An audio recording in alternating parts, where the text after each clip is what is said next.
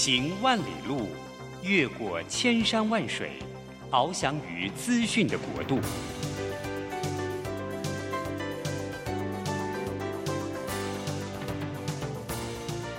以全方位的视野，飞向更高更远的目标。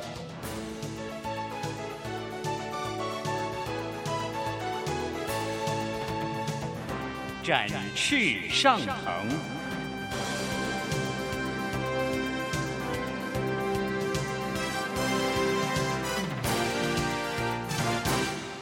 职场轻松学，本节目是由世界级电动巴士制造整合营运商唐荣车辆科技独家赞助播出。驱动绿能运输，实践低碳环境，唐荣车辆科技与您共创美好生活。这工作不是我的专业，我之前没有做过啊。奇怪了耶，事情都已经那么多，都做不完了。老板还啰里啰嗦的交代一大堆。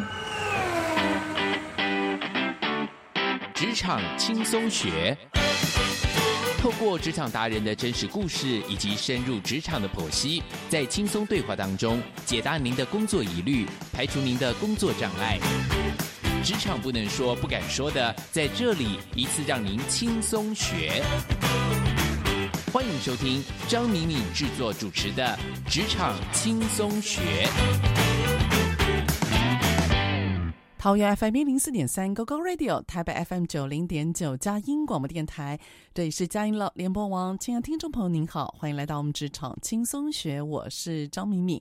嘿，职场轻松学呢，我们希望在每一集的节目当中，为各位呢，在邀请各行各业的达人，或者是现在呢，在媒体上或者是社会上、职场上，我们比较关注的议题，然后给大家不断的一些新的资讯，或者是呢一些新的反思。也希望这个节目呢，能够为大家在职场上面能够让您更了解各种成功的关键要素。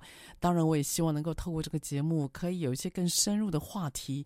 所以呢，其实，在节目里面呢，我会呃跟商周的。副总主笔单小艺，或者我本人，我们会挑一些主题，为大家做一些是比较深度的剖析。哎，这期节目呢，您听到的时候应该是年底了哈，刚打完世界杯，也不知道激情过后那个心情感觉如何。哎，我自己一直很喜欢看 FIFA，因为我觉得那个场上那些足球。这个强将们哈，他们运用各种的技巧，在场上面的那种奋战，真的很令人感动哦。所以，哎，我一直很喜欢那个惊喜的一刻。那不知道您支持的队伍是否拿到了冠军呢？说到了冠军哦，这个我今年在呃十二月跟十一月的时候，我蛮有感触的，就是每个人都想要在他的人生当中取得胜利，不是吗？呃，我在上个礼拜哈，我女儿突然跟我讲说。他最近在做电商，啊，他大三，他在做电商，我蛮惊讶的。我就问他说：“嗯，你是没钱吗？”他说：“呃，他想要试试看，能够自己有一个，是他说固定收入。好，他说他做电商，他希望能够有固定收入。我听了，我觉得其实蛮有趣的哦。他才二十一岁，他想要有固定收入。我那时候感觉到他对于未来的收入还有职业蛮有不安全感的。”那我就问他说：“哎，那你资金从哪里来？哦，因为听起来他每个月零用金都不够嘛，那怎么会有钱去做电商呢？”他就说：“他跟朋友募集资金，然后再做电商。那，里面的产品内容是在做一些饰品，哈，耳环、项链、戒指等等。”那我就问他：“那你如果赚了钱，你打算怎么分呢？”好那他就说，呃，他呢希望能够多帮助他的同学，所以钱先给他同学，然后之后再看看他如果有剩的话，他再拿。哎，我听到他这样讲，我还蛮惊讶的。哎，原来他是想要透过电商有这样的收入，可以帮助他的同学跟朋友。哎，刹那间我有点感动哈，所以呢，我就把这件事情我就记在心里了。那在前两天啊，我也参加了一个我认为在。我今年度看过最棒的一场表演，各位你可能很难想象哦。这场表演呢是呃台北市立大学的体育表演赛。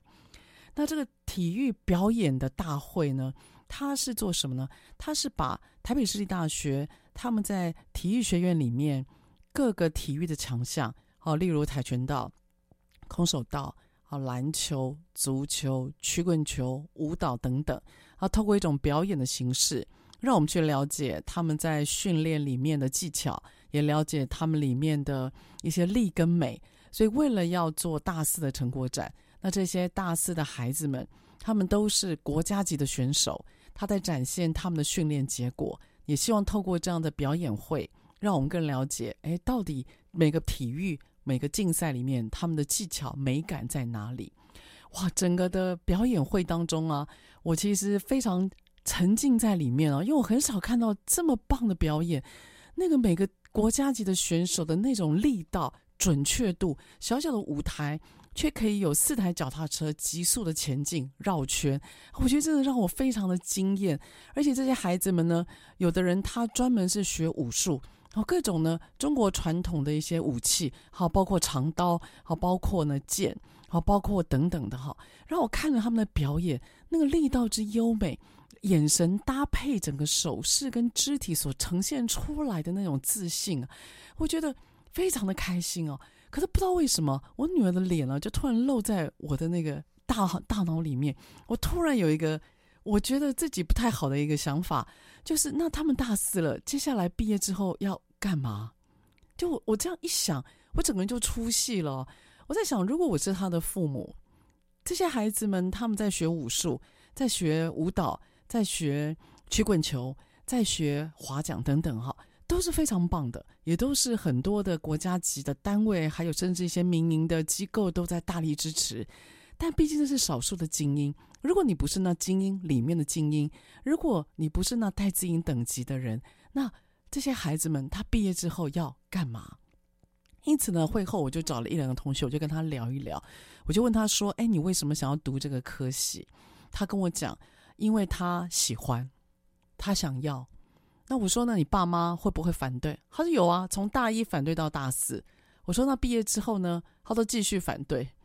那我问他，你之后要干嘛？他说不晓得，那等毕业再说。我突然为呃，包括我的女儿，还有为这些孩子们的那种因为梦想而伟大产生出来的感动哦，我一直放在心里回荡不已。然后等我隔天我去到企业里面去做顾问，去做培训。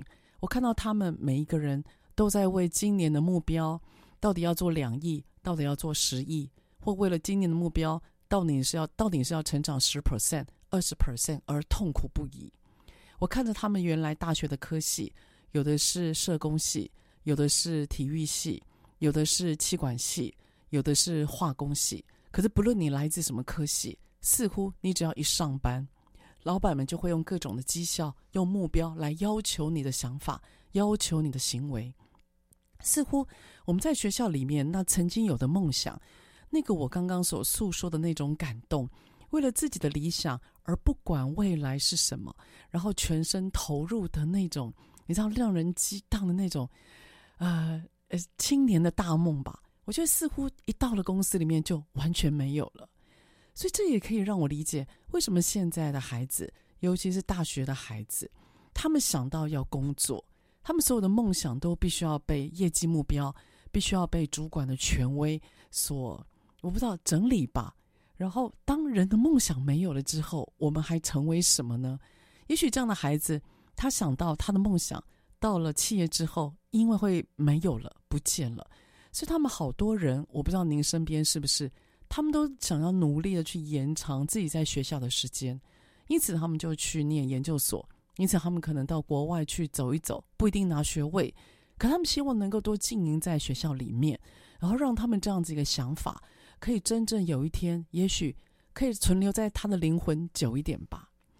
然后再呢，呃，这边我要跟大家说一个，我最近也蛮感慨的，跟这个青年大梦有关哦。呃，我这学期呢，在台大的 GMBA 带呃，就是这群 MBA 的不能讲孩子了，因为他们已经有点年纪了啊。呃，这群 GMBA 的同学们，那我们的这堂课程叫 Marketing Management，我跟另外一个印度老师一起配课，那我们在带这些啊啊、呃、同学在谈有关于策略，还有市场里面的行销、品牌的经营等等。那我们就找了一家公司，希望能够用他们的实际案例为他们去做呃顾问。这些孩子们不对，这些同学们他们所提出来的计划跟想法，我觉得都会让我有种惊艳的感觉。哇，原来他的品牌想要这样做，哇，这么短的时间，他连 slogan 都想好了。然后这时候很有趣哦，呃，这个业主，他都突然有一个人，他大概觉得我们同学提的点子太疯狂了，他突然问他一句说：“你可以告诉我预算吗？”他用英文问：“What's your budget? How much do you want to cost?” 然后他突然，我们的同学就愣住了。这我想，应该所有人都会愣住吧？我今天不是在你的工作公司里面工作，我怎么会知道要花多少钱呢？然后我就在想，我们今天大学毕业之后，我们进到一家公司，我们提的好多的梦想，是不是碰到预算，是不是碰到钱，所有的梦想就会付诸或水流呢？所以今天我想要特别谈一谈有关于我们曾经有的青年大梦，然后也要告诉大家有关于这个青年大梦，事实上在我们的职场还有管理里面，它是有意义的。好了，我们听一段音乐再回来。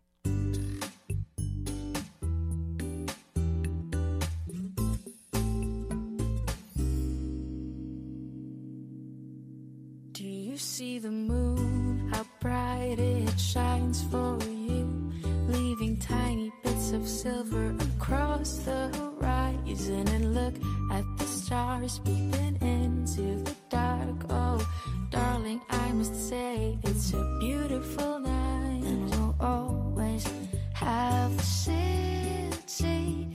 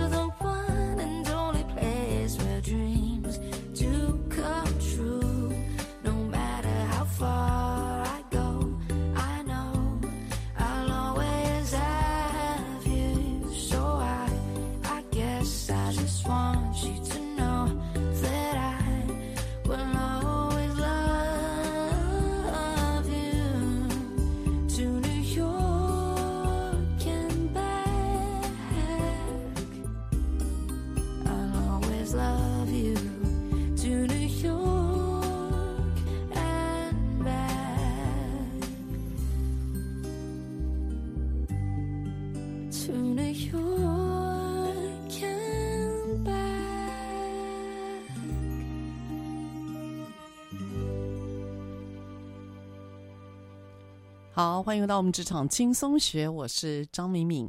哎，我们今天这一集呢，想跟大家来谈一谈，在年底了，哎，也许有些青年大梦是我们曾经有的。那当然，最近也是因为身边发生一些事情哦，颇有感慨的。所以今天呢，想要在呃，应该算是今年倒数第二集的节目当中吧，来跟大家谈一下我们曾经的或现在我们的孩子们有的叫做青年的大梦啊，呃。其实有关于所谓梦想这件事情，我不知道各位应该曾经在小学的时候有一个很八股的题目吧，就是我的愿望。我其实已经忘记了那时候我的写的到底是什么哈，但是我一直从小有个印象在，就是我蛮喜欢当老师的。那那当老师呢，呃，一直是我小时候一个蛮敬仰的一个职业吧。然后我还记得我的外公哦，我的阿公，我的外公对外公哦，他一直觉得我很适合当主播。哦，我那时候哇，当主播好像很厉害。可是各位听众朋友，您知道吗？因为我那个舌头有点长哦，我是真的有点长，我比一般人的舌头要长个零点三公分，因此我讲话有时候会有点大舌头。然后我曾经试着想要去考主播，没有考上。哎，我对于主播这件事情我就认了，你知道。所以我就把我的梦想给缩回来，因此限缩在所谓老师这件事情。那现在应该也算是梦想成真了吧？只是我不是那种典型在学校里面的老师，呃，我是在各个企业里面跑的，算讲师。哎，我一直不太喜欢“讲师”这个词哦，感觉好像一直在讲话。事实上，我本人哦是 挺内敛、安静的，我不太喜欢一直说话。我觉得听人家说话是一件很幸福的事，但我不太喜欢一直说。我觉得说久了会让人觉得还蛮讨厌的，所以呢，我能够不说话，我就尽量让自己的嘴巴闭着。所以呢，当讲师、当一个聆听者，是我一个蛮喜欢的算行业，说不上是我的梦想，但是我正在朝着我的方向去走。所以每个人呢，多多少少都会有梦想。而当你年轻或小时候的那那个梦想，会成为你在心里里面很重要的一个火把，它会影响到你后续的职业人生。而当你人生有所选择的时候，我相信很大多数人都会朝着他的梦想，然后呢去实践跟前进。所以我现在看到很多的上班族，当你问他说：“哎，你退休之后你要做什么？”很多人都说他不晓得哦，他没有概念。我其实听了有点心疼，是因为如果是我，我有很多事情我其实想做的，呃，包括当讲师，包括我很喜欢文具店，所以我以后希望能够开一个文具店，然后我很喜欢读书，所以我希望能够开开一个实体书店。好了，我知道听起来都是赔钱，对吧？好，各位现在脑子里想的都是钱啊。但我觉得，如果我今天不要管钱，我想做一做我想做什么的时候，哎，我觉得其实我已经有答案了。因此在这上这方面呢，我觉得我的生活、我的人生规划就会比较有底气。我知道我喜欢什么，不管他到底会不会花大钱或小钱。所以我觉得梦想这件事情啊，人真的会因为梦想而伟大。那你赞成吗？如果现在你在上班，你呢，可能离你的退休的日子还有一段时间，你有没有想过，你心中到底？我如果问你，你退休之后你想做什么呢？或者你今天人生有所选择的时候，你要做什么呢？你有答案吗？我觉得这件事情还挺重要的。因为它会决定我们的人生，而它也决定了我们的家庭，它也影响了我们的孩子，甚至我们周遭的朋友。所以我一直深深相信，梦想这件事、热情这件事情是很重要的。而你知道吗？有关于所谓的热情跟梦想，不是我们嘴巴说说而已，也不是只是一个人的感性的表现。在心理学里面呢，它就有针对所谓的梦想，它是有研究的。呃，在过去大概十几二十年，有一个很有趣的心理学，它叫做呃解释水平理论。哦，英文不太好念啊，它叫 Control Level Theory，那我们都简称叫做 CLT。所谓的呃解释水平理论呢，它在告诉你说，当我们今天呢，因为时间的远跟近，因为空间的远跟近，因为这样社交距离的远跟近。所以我们在想一些事情，或对对方的感知就会变得很不一样。哎，他这个解，他这个心理学哦是怎么来的？哦他说我们人很有趣哈，我们人在回想童年的时候，我不知道你有没有这样的经验。我们人在回想童年的时候呢，纵然我们是呃，比如说我回想小时候，哎，我第一次上学的日子，我回想的那个画面是用俯瞰的角度在看我自己，还有同学和学校。所以，我们人在回想的时候，蛮大多数我们在回想的画面都是第三人称或者是鸟瞰的画面，也就是我们看的时候是用第三方在看自己。因此，可以回想一下你的一些童年的回忆哦，可能包括我刚提到第一次上学啊，可能第一次呢你跟男生或女生手牵手，可能第一次呢你被父母扁过，然后你会发现，哎，我们在回想的时候啊，我们都是用第三人称远距离在看自己。好，这是在心理学家里面很重要而且很有趣的一个发现哦。第二个啊，他说你你可以感受一下，例如现在，呃，你如果你坐在电脑前，或者说你你正在工作，他说你正在工作的时候啊，你会离电脑很近，你身体会不自觉的往电脑那边的荧幕去靠着。为什么？因为你想要完成细部的工作，你想完成当下的目标。他说，等到你电脑的工作做完之后，人会有个动作，你会突然往椅背后面一坐。也就拉开你跟电脑的距离，所以拉开你跟电脑的距离，代表你完成了。好，你你的时间，你拉了那么长的时间，而终于在这里你完成了。所以，当你完成一个你认为重要的事，或花了很久的时间的事，而你有那种远或长的感觉的时候，你的身体会自然会拉开你跟对方的距离。而这个拉开你跟对方的距离，在工作上也到处可见哦，你知道吗？例如你在跟老板讲话的时候，我不知道你会不会，但蛮大多数的人跟那种比较高大上老板在说话，尤其你的他的职位是你的上面在上面的老板，如果你在跟你的老板说话的时候，你会发觉你的身体会不自觉的想要跟他拉开距离。好，譬如呢，你的身体会斜一边，或你的脚步会往后退一步。所以呢，在有关于这个 CLT 理论，他在告诉你，如果你跟对方感觉距离拉比较远，如果呢你跟这个事情感觉拉比较远，那么我们容易呢从比较远的角度或比较拉开的俯瞰的角度去看你跟他之间的关系。所以，譬如说，我们对于童年，因为跟我们时间拉很开，所以我们会从第三人称去看我们自己。好，例如我们跟工作。因为你花了很多时间，所以你跟他拉很开，因此你的身体会往后坐，去观看自己所完成的作品。好，因为你跟你的老板呢，他很神圣，因此你在看他的角度会比较高大上，因此你会拉很开，你的身体距离呢会拉开你跟他之间的那种实际的那种空间的差距，然后你希望能够用一个比较下对上、比较尊敬的角度看他。所以他在告诉你，这个理论在告诉你，当你今天呢，你今天你觉得对方跟你的距离很远，空间很远，还有社会的一些社会的心理距离很远，当你拉远拉开，那么这件事情对你的神圣意义，这件事情对你的抽象意义就会比较高。所以当一个事情对你的抽象意义比较高，对你的神圣的意义比较高，那么呢，这所谓的距离，它就开始变得有一定的意义了。好，好，那为什么讲这件事呢？是因为有关于所谓的 CLT，它解释了我们心理里面跟别人的差距，那会从外表或心理里面可以了解出来。所以它的结论就是高级别的，好，也就是当你今天跟对方拉比较远的，抽象性比较高的，它叫拉级别。而高级别，当这种高级别的意义比较多的时候，抽象的想法比较多，也就是我刚刚讲的童年的俯瞰。然后我们会习惯去看全局啊，例如我们完成了一份工作，我们往后躺，我们会看整个的样子。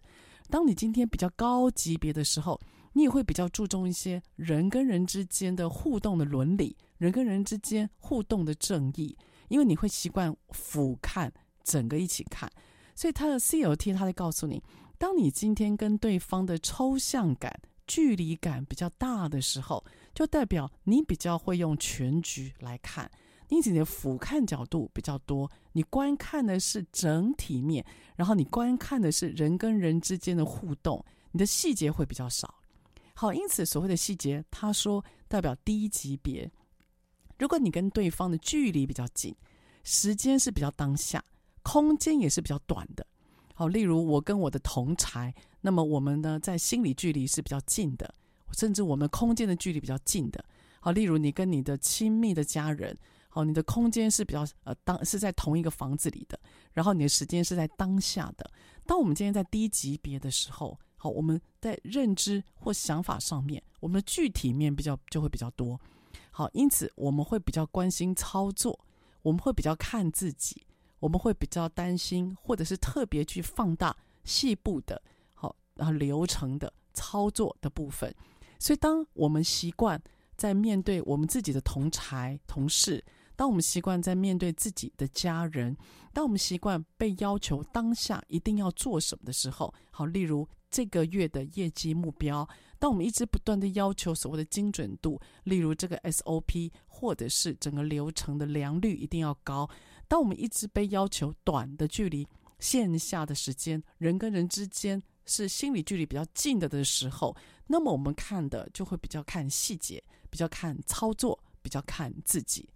好，那因此啊，这样的 CLT 啊，他在告诉你说，因此你今天如果要决定一个人生观看的角度，你就要提醒自己，你到底是要比较抽象的高级别，还是要比较具体的低级别来看。因为你如何去看自己跟看别人，那么你跟别人的沟通方式还有互动方式就会完全不同。好了，有趣的理论跟大家介绍在这边。接下来下个单元，我想要跟大家讲一讲，那工作上面你要怎么去运用这样的心理学的理论呢？很有趣哦，待会回来。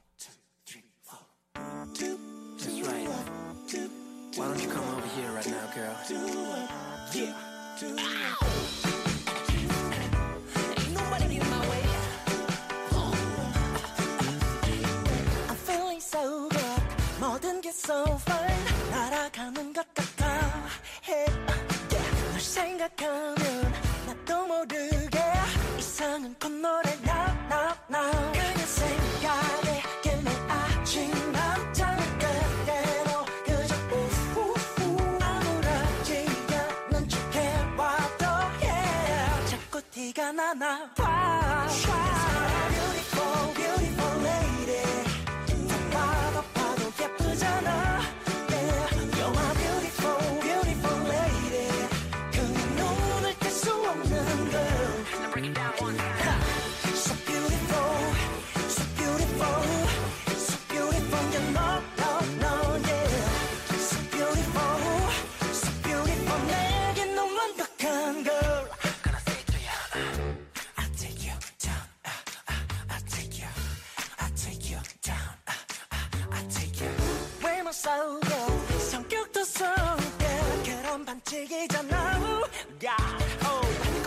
서다 위험한 밤 사이에 시간아 천천히 가.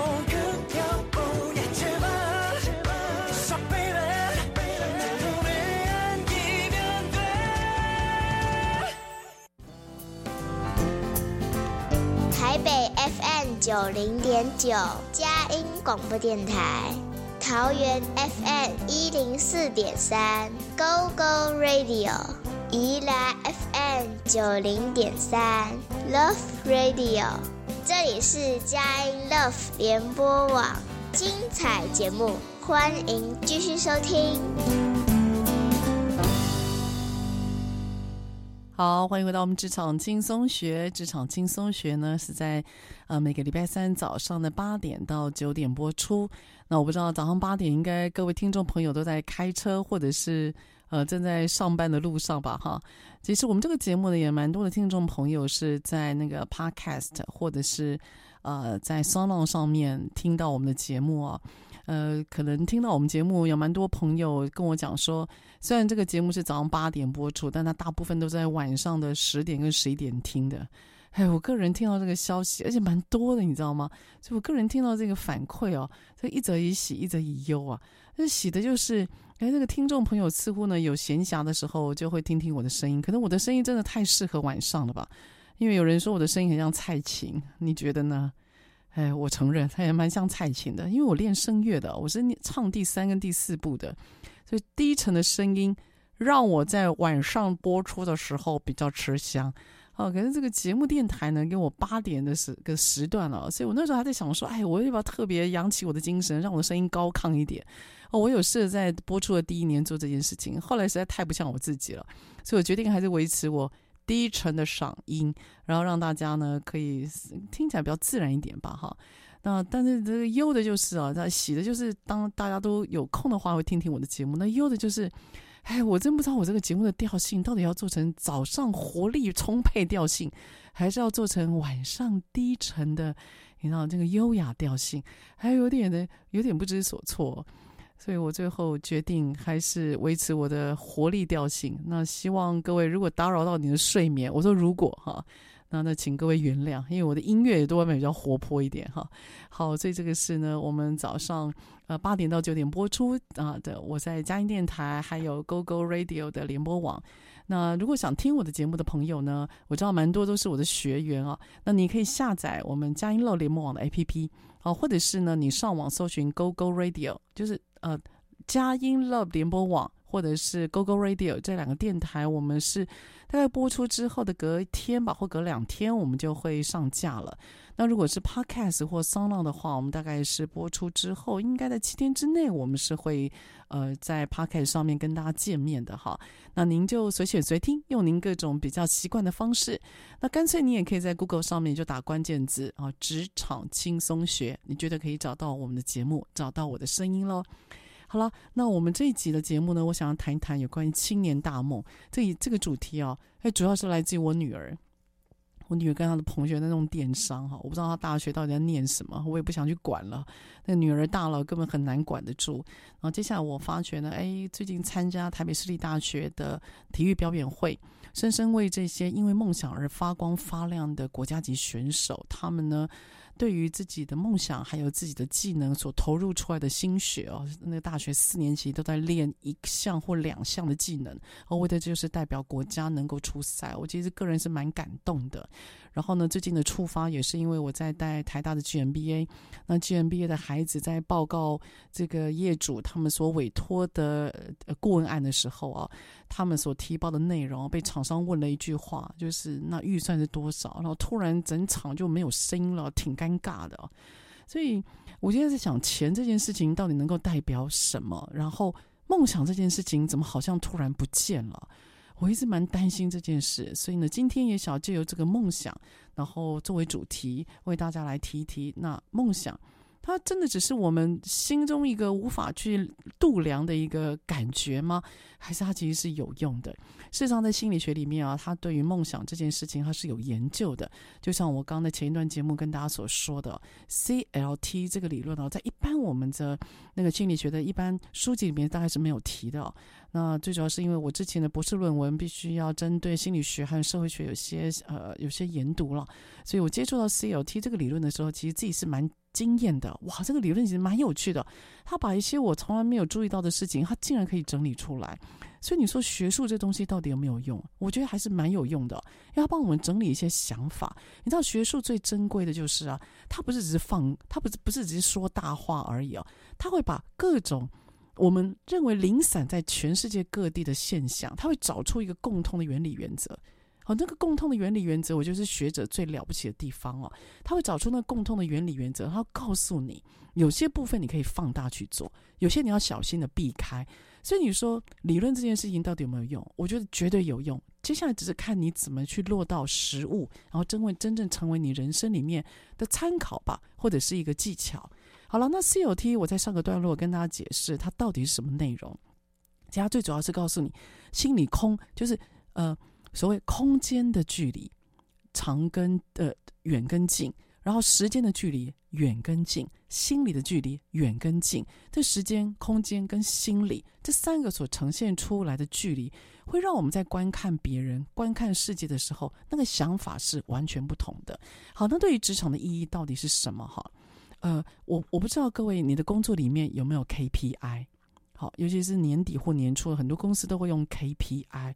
KPI 很明显的，它因为是注重你的该年，也就是二零二二年或二零二三年那一年，所以你看它的时间距离是近的。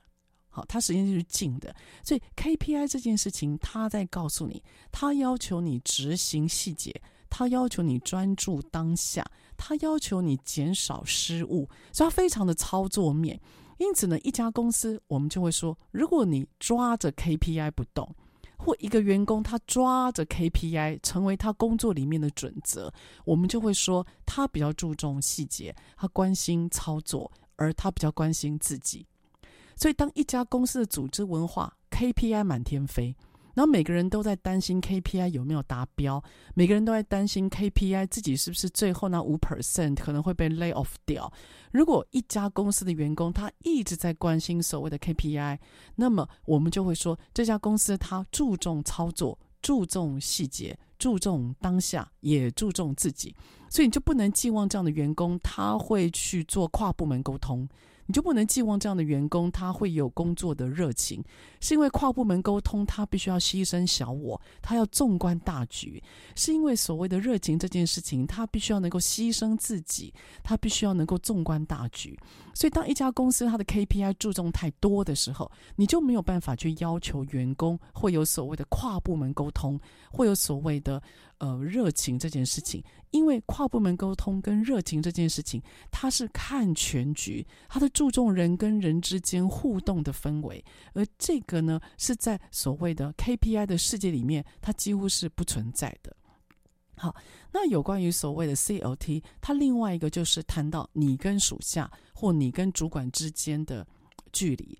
他说呢，如果今天。主管跟属下的距离，心理距离如果比较远啊，心理的距离比较远啊，各位可以想象啊，假设我们在遥望张忠谋先生，好，那张忠谋先生，我只是举个例子啊，他跟我们的心理的距离是比较远的，因此我们在看这个上司或看这个经理人的时候，我们对他的那种憧憬，我们对他的信仰，我们对他的满意度是越高的。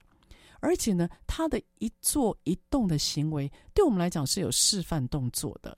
因此，我们在看这个人的时候，他因为有示范动作，所以他对我们是有激励感的，他对我们是有影响力的。那他的激励感跟影响力，会影响了我的工作的做法，而因此呢，我会觉得我在做对的事。好，为什么？因为我会 align，我会去参考这个领导者他的动作，以此作为我自己的借镜。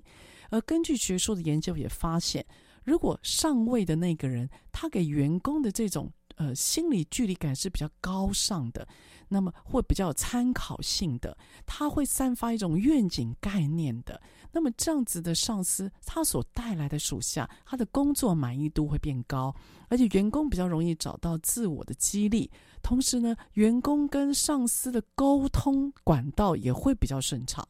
所以他在提到，如果今天上司或主管能够用所谓的愿景领导、以身作则、注重道德、观看全局这样比较抽象的远的概念的时候，那么你在带领属下的时候，你的影响力会变大。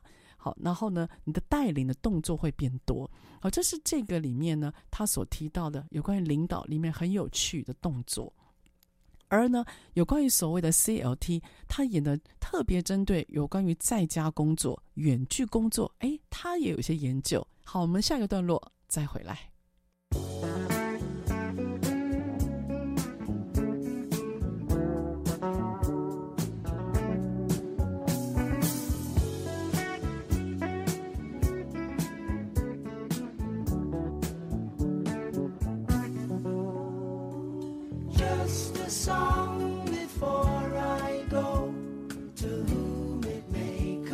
sun.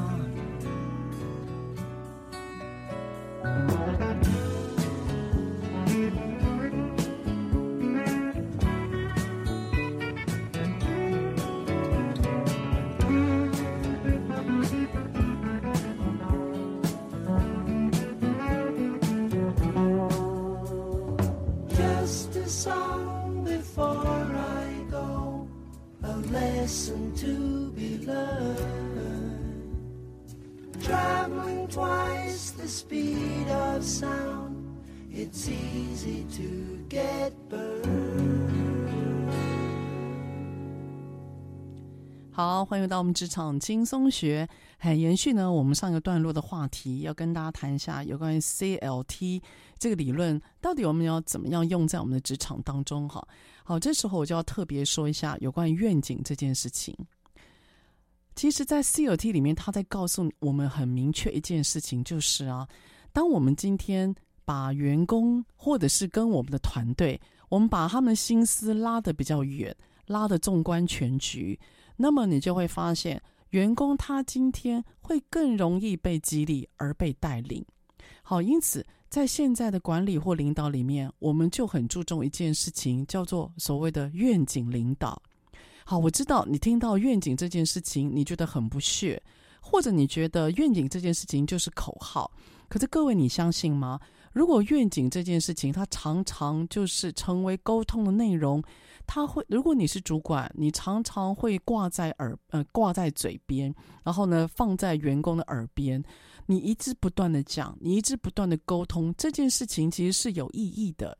也就是我们希望现在在不确定或时局比较混乱，或者是你觉得比较没有把握的这样市局里面，我们很希望，或我们希望你能够呢，真正把你想要的做法，你的想法，把它化成文字，化成语言，而跟员工说，不必要一天到晚跟他们讲说，哎，这个月目标做到了吗？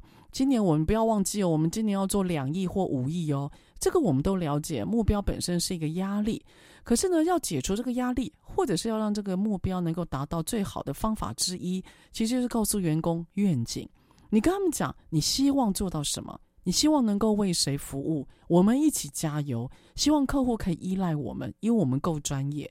所以，当你今天把你的当下的目标，你可以转换成比较遥远的梦想的时候啊，其实对员工来讲是有意义的。重要的是，你要常常挂在你的嘴上，然后要不断的沟通。就透过不断的沟通，那个愿景的力量是会起来的。好，那为什么我会特别讲这件事情？是因为。呃，我最近有一个呃老师啊，他到了中南部去呃谈 OGSM，那在谈梦想跟愿景，很有趣哦。那个总经理哦，看起来应该是从基层做上来的，他整堂课都陪伴着哦，这个我蛮感谢的哦，非常难得，他整堂课都陪伴着。可是当我们要求他要能够讲讲他的愿景的时候啊，他要我们直接跳过。他说：“老师啊，在挖博话都，我也不想弄，你就跳过。反正呢，他是厂长，反正呢，我要他们做什么，他就得做什么。结果这样子的，这样子沟通一出来之后啊，当场让我们有点傻眼哦。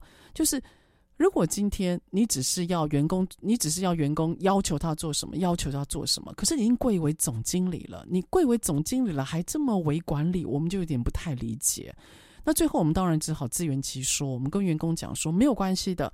那这样子，大家在每个部门里面，好，不管你是做供应链的，不管你是做原料的，不管您今天是做业务的，你就是也要有自己的梦想，你也要有自己的愿景。所以我们鼓励大家去写。可在写的过程和报告的过程里面，我们承认每个人都会眼神回头看一下那个总经理，意思是，老板，我有梦想了，那你呢？我们现在发现太多的老板或者是高阶主管，为了要在今年度，或者是为了要去面对很多的业绩压力，他们没有梦想了。他们只告诉员工赶快做生意，活下来最重要。可是各位，你知道吗？就算你今天你想要活下来，没有员工，没有团队，你怎么活？所以，因此，怎么样把员工跟团队可以拉在身边，而且能够拥有激励他们的方法，跟着我们一起奋斗，我认为是每个高阶经理人都要能够学习的。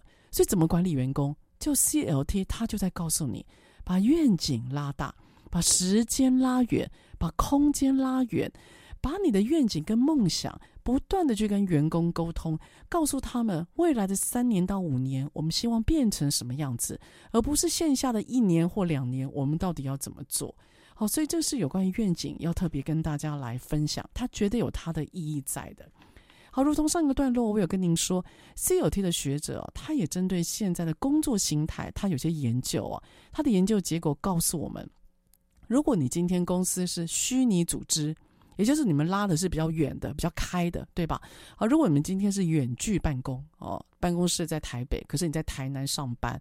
如果你今天是比较艺，你管的人是比较艺术面的，他比较呃，他比较形而上学的认知比较多的，好，比如说设计啦、室呃室内设计啦，或者是些建筑的或等等的。如果你的员工地理位置是远距的，如果你的员工或你的公司形态是虚拟的，如果你的工作内容是艺术思维的，那么你一定要特别在沟通的时候要拉开，所以你必须要走高级别的沟通，高级别的 CL 的沟通多半都是抽象的，关注全局的，看整个大的。注重伦理的核心价值的，也就是价值面的愿景的概念型的东西就要比较多，这样你比较容易把员工拉在身边。否则，员工对于工作的投入度会变低，而且员工他的产出也会变得比较差。他另外这个研究里面他还讲说，如果你今天是技术面的，可是你发觉你的技术的。你的你自己本身的技术的内容涵养已经跟已经退时代了，或者是不如你员工那么多，也就你员工的技术含量其实比你高的，他的技术的呃新颖度也比你新的。如果你有技术上面无法跨过的门槛，那么其实你用高级别的沟通也会比较好。好，因为员工不会只是钻在自己的细部里面。你必须要拉开你跟他之间的心理距离，然后拉开他对于空间跟时间的感觉，用高一点的层次去把他的专业给包围起来。好，假设你今天是做，可能是做技术开发，但是你是技术开发的主管，你对技术开发其实不是那么了解。这时候你跟你带领员工的方式就是放给他们做，告诉他们比较大的方向。比如说，哦，我要我们的技术是世界一流的，我要我们的技术可以打败欧美现在的厂商的，我要我们所有的一世界一流的客户都依赖我们的。你用高级别的抽象的方式去沟通，那么你的技术面的员工也比较容易被收服。所以在有关于 CLT 里面呢，他给了我们很多很有趣的内容。总的来讲，如果您今天注你想要注重细节，考虑当下。那么你讲的沟通细节，那么文字就要比较多，比较具体。如果你今天你要考量到的是比较抽，是比较呃未来的，比较概略式的，比较有激励型的，那么你的高级别的语言就要用的多一点。所以有关于所谓的 CLT，他透过这个学术或透过这样子的研究，让我们在职场上面有非常多的运用。不过我自己。比较偏好有关于高级别的语言，我觉得高级别的语言就是讲的比较抽象，比较呃比较宏观的语言哈。我觉得在带领人心上面真的有很大的一个作用吧。但最重要的是，最重要的是，如果您是主管，或您是上司，或您现在带领一群团队，我希望你永远不要放弃。用高级别的语言去带领你的员工，因为人真的很容易因为这样子被激励，他比金钱还更有激励动作。透过我的白话文吧，所谓高级别的语言，你也许可以说，它就是个梦想，它就是个愿景。抓着梦想跟愿景，我觉得人或这份工作更容易发光发热，而吸引更多跟你有理想一样有理想的，跟你有一样的想要改变一下这个社会或世界的人吧。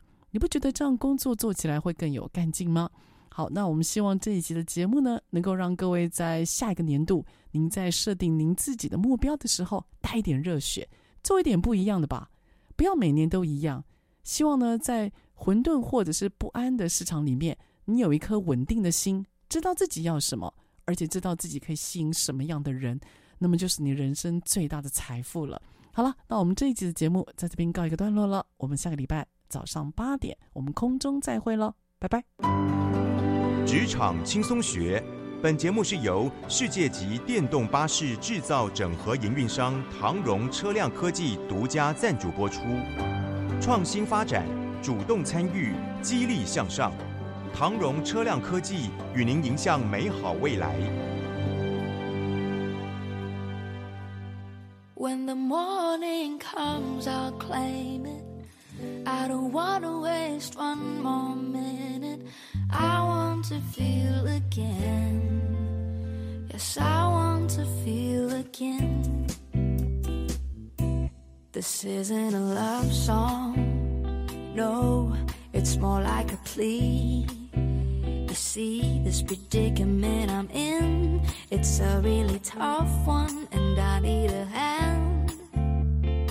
See, I think I've lost my sense of feeling. To be quite frank, I think my body's missing a piece. My heart's nowhere to be found. I've been searching all around. So if you find my heart searching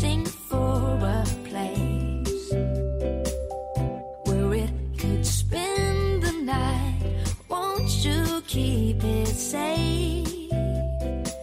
When the morning comes, I'll claim it. I don't wanna waste one more minute. I want to feel again. Yes, I want to feel again. There's a person standing right in front of me. Hears me talking, feels me breathing, but doesn't know where I am. It's a pity. Please forgive me. I've been caught up in this jam of unfortunate apathy. And it's hard when I still want to choose you every day, and that's my plan. Ooh, So if you find my heart searching